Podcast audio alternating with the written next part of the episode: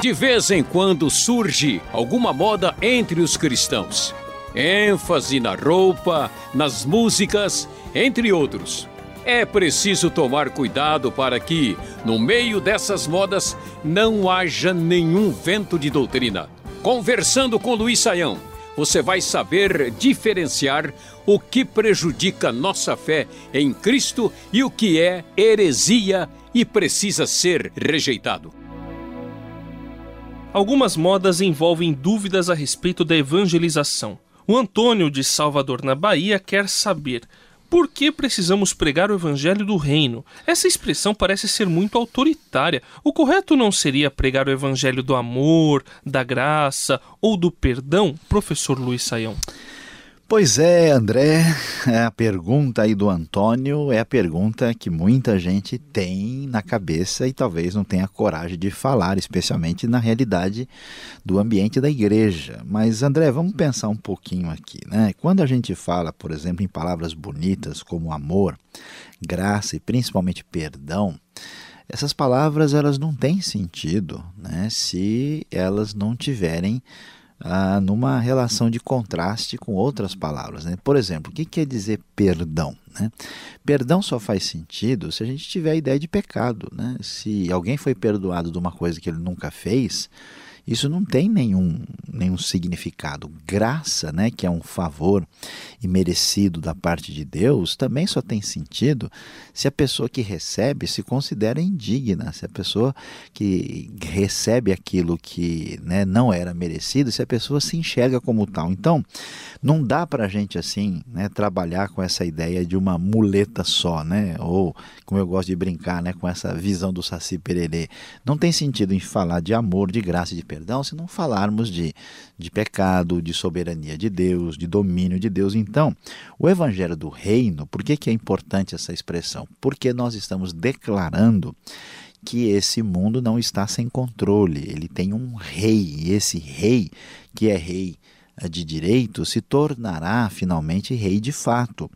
E, portanto, ele vai estabelecer o seu reino, que quando esse reino for plenamente estabelecido, aí nós vamos ter justiça, paz, bondade, né, o triunfo do amor, da graça e do perdão. Então, né, não dá para a gente contar com o lado da coisa né, e negligenciar ou deixar de lado o outro lado. Então é tão importante anunciar o evangelho da graça, do amor e do perdão, como o evangelho do reino, do domínio pleno do Senhor Todo-Poderoso, o Rei dos Reis.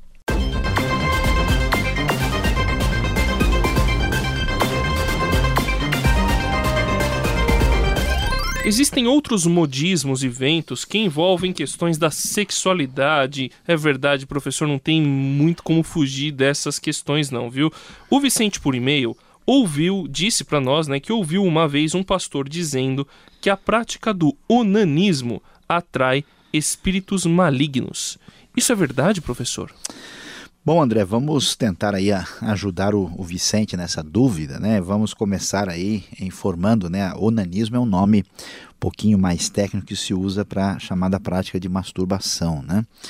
Uh, que é a tentativa de autossatisfação é, no que diz respeito à sexualidade.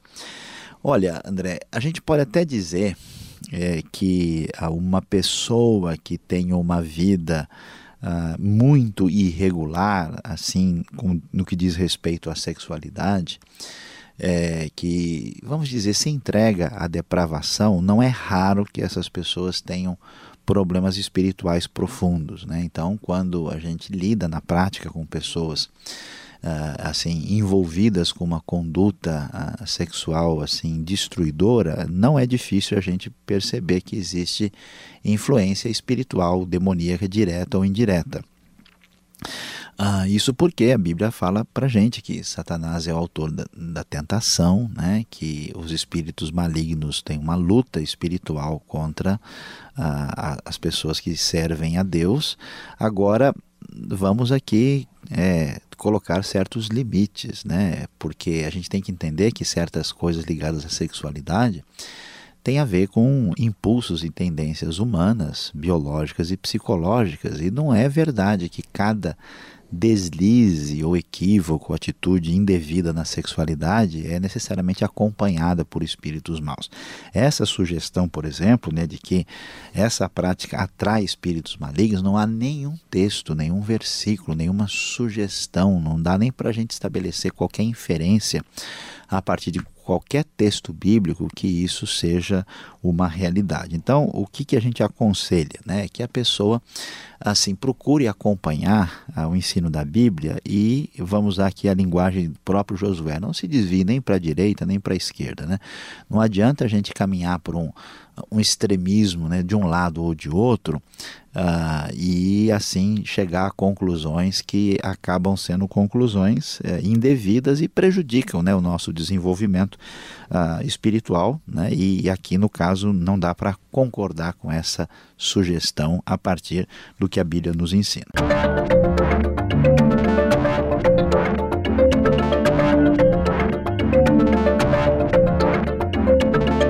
Agora temos a pergunta do Luzimeus de Goiânia. Ele diz que hoje em dia há uma grande concorrência entre as igrejas, tanto em número de membros quanto em patrimônio. Às vezes, a concorrência atrai até mesmo grupos diferentes dentro de uma mesma igreja. Com isso, bolam-se muitas estratégias a fim de atrair pessoas, pequenos grupos, campanhas pregações mais animadas e que às vezes parecem ultrapassar o limite do bom senso. A dúvida, professor Saião, é se Deus inspira esses movimentos, modismos e ondas para cumprir um propósito maior, profecias ligadas ao fim do mundo, como as, as que estão lá em Mateus 24, ou se é tudo fracassada tentativa humana de ajudar Deus, como no caso de Sara, que para dar descendência a Abraão entregou sua serva Agar e acabou arranjando um problemão na família. Afinal, isso é inspiração de Deus ou é só coisa da carne? Bom, André, vamos aí tentar ajudar o Luz e Meus e lidar com essa questão que a gente está aqui é, pensando né, sobre a, a relação da chamada concorrência entre as igrejas e as diversas estratégias é, de trabalho e crescimento. Eu acho que, em primeiro lugar, vamos aqui ser um pouquinho mais comedidos né, da nossa avaliação. Veja, uma coisa tem a ver com a questão de uma estratégia de crescimento. A estratégia de crescimento em si não tem necessariamente qualquer relação com concorrência. Né? O que, que tem acontecido, especialmente nos últimos, eu diria, 10, 15 anos? Né? É, muitas igrejas, elas ah, tiveram, vamos dizer, uma, um, uma, uma reavaliação né, da sua maneira de ser e proceder. E muitas igrejas começaram a perceber que elas passaram a perder membros, que elas ficaram, vamos dizer, enfraquecidas, perderam a sua força e seu impacto. Né?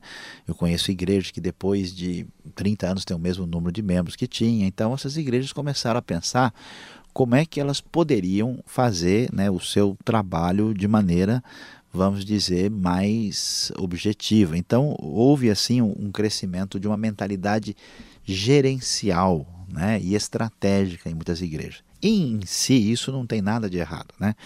Quer dizer, se eu estou com a minha igreja lá mal cuidada, o templo né, tá caindo aos pedaços, então as pessoas vão arrumar, deixar o, o lugar mais adequado. Olha, eu moro numa cidade que né, faz 38 graus, a igreja não tem ar-condicionado, agora a gente vai pôr ar-condicionado porque as pessoas têm condição de aproveitar melhor o tempo quando elas estão numa situação né, de maior conforto. Olha, a igreja não tinha lugar para estacionamento, agora todo mundo que antes vinha de ônibus está tá vindo de carro. Como é que vai parar todo mundo? Olha, a polícia vai multar o pessoal na frente da igreja. Então, todas essas preocupações, elas são legítimas, são boas, né? O problema, André, não está no que a gente faz, né? O problema está com qual é o nosso objetivo, o nosso coração quando a gente faz isso. Então, toda igreja que procura fazer o melhor para vamos dizer assim, receber as pessoas, trazer o melhor uh, tipo de, de atendimento a quem chega. Né? Você chega lá com criança, a pessoa desce no meio da chuva, né?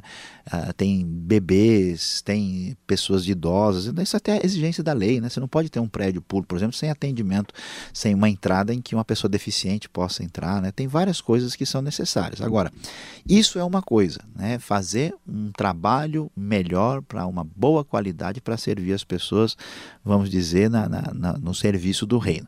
Agora, se algumas pessoas, aí é um outro departamento, né? a, gente, a gente aqui precisa ver se a gente está julgando indevidamente ou se está acontecendo alguma coisa mesmo. Se ah, algumas pessoas, por exemplo, começam a dizer: puxa, agora que eu estou conseguindo trabalhar direito, eu vou fazer uma propaganda específica para tirar gente daquela igreja para trazer para cá.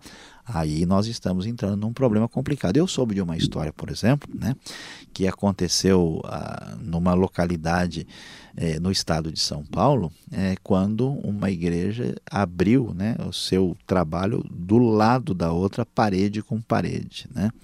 Quer dizer, não é, é o tipo de atitude mais adequada e coerente fazer uma coisa dessa, porque é evidente, né? E sabe que coisa interessante, André? O que aconteceu foi que esse grupo que abriu com essa intenção começou a perder gente para o grupo do lado que eles tentavam. Então, infelizmente, existem coisas assim. Agora, como é que funciona a situação aí em relação a Deus, né? É interessante que a gente talvez tenha uma, uma visão assim um pouquinho fora do, do, do, do padrão bíblico quando a gente avalia a história da igreja. Parece que muita gente acredita que a igreja está caminhando porque ela tem gente muito boa, porque as pessoas são abençoadas e porque os crentes supostamente são fiéis e por isso que a coisa vai bem, mas precisa ler a Bíblia de novo, né? Quando a gente lê o livro de Atos, a gente vê que a igreja, olha, começa com os próprios discípulos de Jesus, né? Eu volto a dizer, né? Um traiu, o outro negou, os outros nem para negar não estavam, já tinham fugido antes, né? Esses discípulos simples falharam, cometeram erros diversos, né? A, a gente fala muito de Pedro, fala de Judas, mas vamos lembrar de Tomé, né, que nem acreditar que Jesus ressuscitou, depois de todo mundo falar, não acreditava. Esses discípulos fizeram a obra pelo poder de Deus. E a igreja primitiva, ao contrário do que muita gente imagina, era uma igreja cheia de problemas. Né?